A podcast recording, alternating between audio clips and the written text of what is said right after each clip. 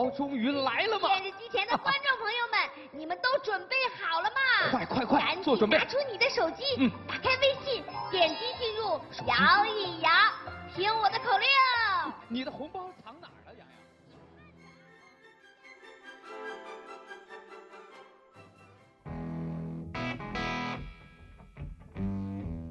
洋？大家还记得二零二零年 B 站的跨年晚会对吧？那被认为是一个以小博大，或者说投入小、产出极高的一个品牌营销的案例。但其实我们后来有问过 B 站市场的负责人，他们当初原本的计划就是赞助一个跨年晚会。他的市场负责人还说过，如果我们预算足够的话，最好的选择可能还是赞助春晚。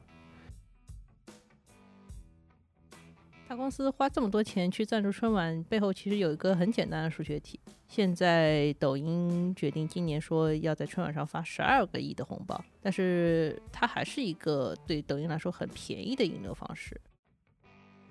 虽然春晚能够为大公司的很多新业务导到流量，但这不代表说撒钱就完事儿了。它还要考验公司能不能把这些新用户留住，别花了这么多钱买到流量，最后发现都是薅羊毛的。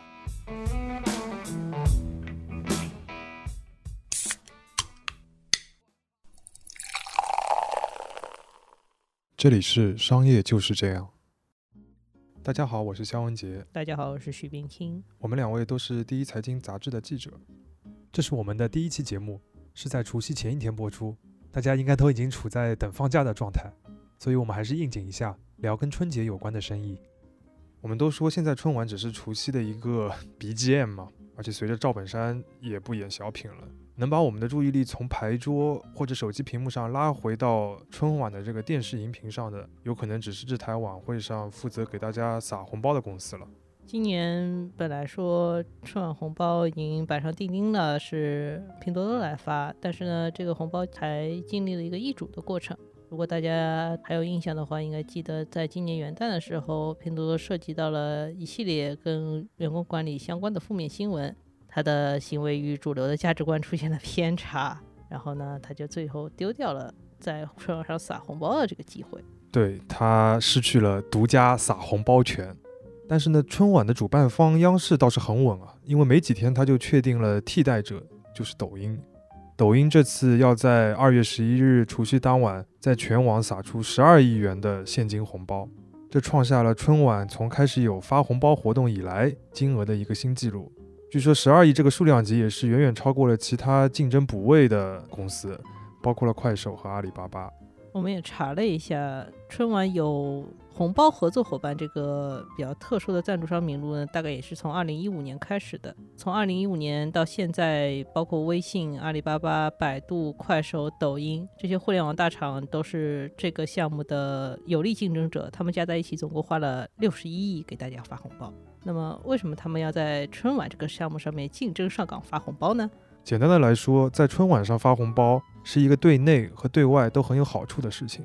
对外，春晚还是一个创造这些品牌影响力的一个最好的机会；对内呢，这是一个能够锻炼自己运营能力的一个大项目。大家还记得2020年 B 站的跨年晚会对吧？那被认为是一个以小博大，或者说投入小、产出极高的一个品牌营销的案例。B 站花的钱，别说跟春晚比了，就算是和一些大卫视的元旦跨年晚会相比，都少了很多。但是它获得了全民的关注度。但其实我们后来有问过 B 站市场的负责人，他们当初原本的计划就是赞助一个跨年晚会。他的市场负责人还说过，如果我们预算足够的话，最好的选择可能还是赞助春晚。因为对于做市场的人来说，在中国，你要凭借单次的活动获得全民的品牌认知度和美誉度，春晚还是一个最好的机会。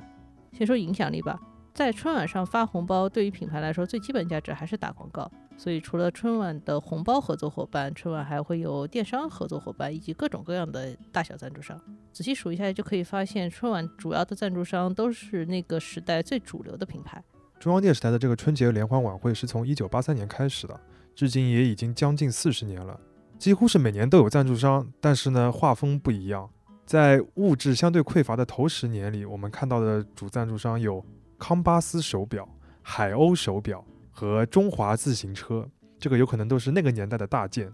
经济有了起色以后呢，就迎来了酒厂和药厂的品牌。在二零零零年之后呢，房地产是主角。再之后，有连续好几年，美的集团为代表的家电是春晚的主赞助商。让我们一起准备倒计时。美的集团向全球华人拜年。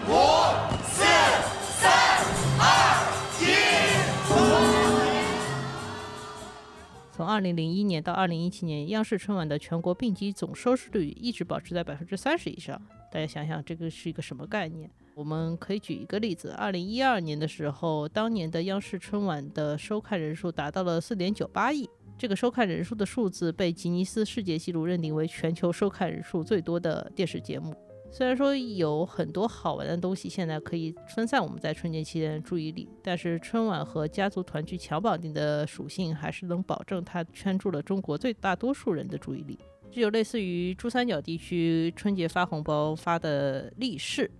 利是里面呢钱是很少的，所以拿钱是其次，主要呢是为了一个热闹以及获得一个好的人缘。而当那些互联网的大公司入场之后，春晚的作用就不仅仅是品牌传播了，还有更实际的就是获客。因为移动互联网，所以呢手机和电视屏幕的互动在技术上就变得很可能。这才让春晚的广告从一个单纯的背景板变成了一个具有极高价值的一个获客的渠道。开拓春晚红包这个新传统的，还是2015年赞助春晚的微信。不知道大家还记不记得，依靠摇一摇现金红包的这个互动，当年春晚过后，微信一夜之间新增了两千多万的微信支付的用户，微信金融的用户数提升到了一亿人。那个时候，微信其实已经是一个拥有五点四九亿用户的国民级应用了。但是大家还是习惯在微信里面聊天，而不是用微信转账。微信支付的这个功能其实刚刚起步，他们当时选择了用红包这个跟春节关联度很高的项目作为一个切入点，然后将立式这种人均低金额、高互动性的玩法通过春晚普及开来。因为这个很小的切口，微信让集在自己平台上面聊天的用户变成了在自己平台上存钱、花钱、理财的用户，最后微信就变成了一个全能的超级 APP。这也成了当时刚刚步入移动支付领域的微信打败支付宝，一举改变中国移动支付版图的一个破局之举吧。同一天呢，阿里巴巴其实在自己的支付宝上也发了很多红包，发了将近一一百多万个，但是这个影响力和这个历史地位是远弱于微信的这个春晚红包。后来马云是直接评价这件事情为偷袭珍珠港，然后我们第二年就看到淘宝赞助了春晚。大公司花这么多钱去赞助春晚，背后其实有一个很简单的数学题。现在抖音决定今年说要在春晚上发十二个亿的红包，但是它还是一个对抖音来说很便宜的引流方式。因为目前大公司单纯依靠自己的力量找到一个全新的用户的话，一般要花费几百甚至上千块钱的营销费用，而如果把这十几个亿均摊到每个观众身上，不过是几块钱，所以说这是个很便宜的一个流量。所以在春晚上发红包已经成为很多日活跃用户在数亿级别的国民级应用的一个标准做法。互联网公司表面上都在发红包，实际上都是在为自己的支付工具或者一些新的业务做导流。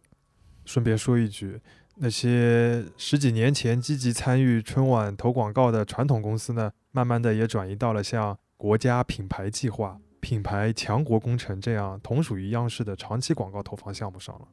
虽然春晚能够为大公司的很多新业务导到流量，但这不代表说撒钱就完事儿了。它还要考验公司能不能把这些新用户留住，别花了这么多钱买到流量，最后发现都是薅羊毛的。这个我们可以举个例子，就是二零一九年春晚红包赞助商百度，当年呢，它也是为了推广自己的钱包产品，叫做度小满钱包。但我们仔细想一下，百度这几年其实已经变成了一个离各种热闹都很远的公司。离热闹很远呢，相应的离钱也就远了。结果就是这个支付产品活跃用户在当月涨了数十倍，结果很快的就又掉了下来，因为没有人在百度上花钱。说完了春晚撒红包的品牌价值和导流功能，我们再来说说它对公司内部的考验。既然拿下了春晚，对大公司的员工而言，不仅意味着要把推广的业务快速上线，还要想办法支持春晚期间容易出现的瞬时迸发的巨额流量。这里我们要回顾一下2015年微信在春晚上撒红包的一些数据。在春晚直播的短短几个小时里面，微信摇一摇的互动总数超过了一百一十亿次，最高的峰值是每分钟达到了八点一亿次。这是一个类似于电商双十一凌晨前几分钟状态的超高压需求。但想象一下，前几年双十一第一分钟的时候，你经常出现卡顿，你的购物车里的东西消失了，但是你又没付出钱的那种痛苦的感觉。这种感觉呢，之前很多不碰钱或者碰钱比较少的公司应对的经验都不是很足。如果你在这事情上没有准备的话，突如其来的巨额的流量，就像突然把一个西瓜塞到你的鼻孔里一样。这是一个有点味道的比喻。此次抖音在拿到春晚赞助商身份以后呢，紧急上线了自己的支付平台，叫抖音支付。之前呢，拼多多也是为了春晚提前上线了一个叫多多钱包的功能。多多钱包这件事情跟我们提到的拼多多的一系列社会事件还有点关系，因为今年元旦期间，有一位多多钱包组的拼多多员工就跳楼自杀了。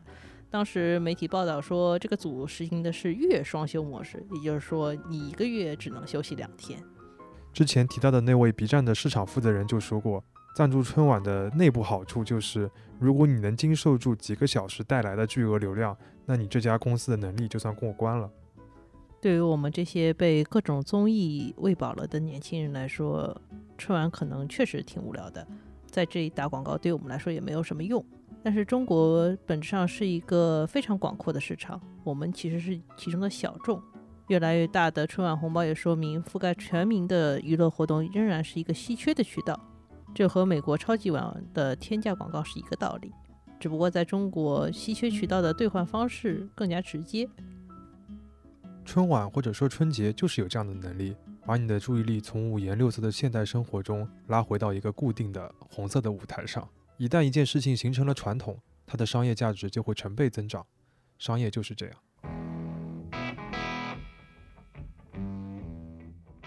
感谢收听这一期的商业就是这样。你可以在苹果播客、小宇宙、喜马拉雅、网易云音乐等平台收听我们的节目。微信公众号“第一财经 e magazine” 也会推送每期节目的内容。如果有你感兴趣的话题，也欢迎你在公众号或者小宇宙等平台与我们交流。下期见。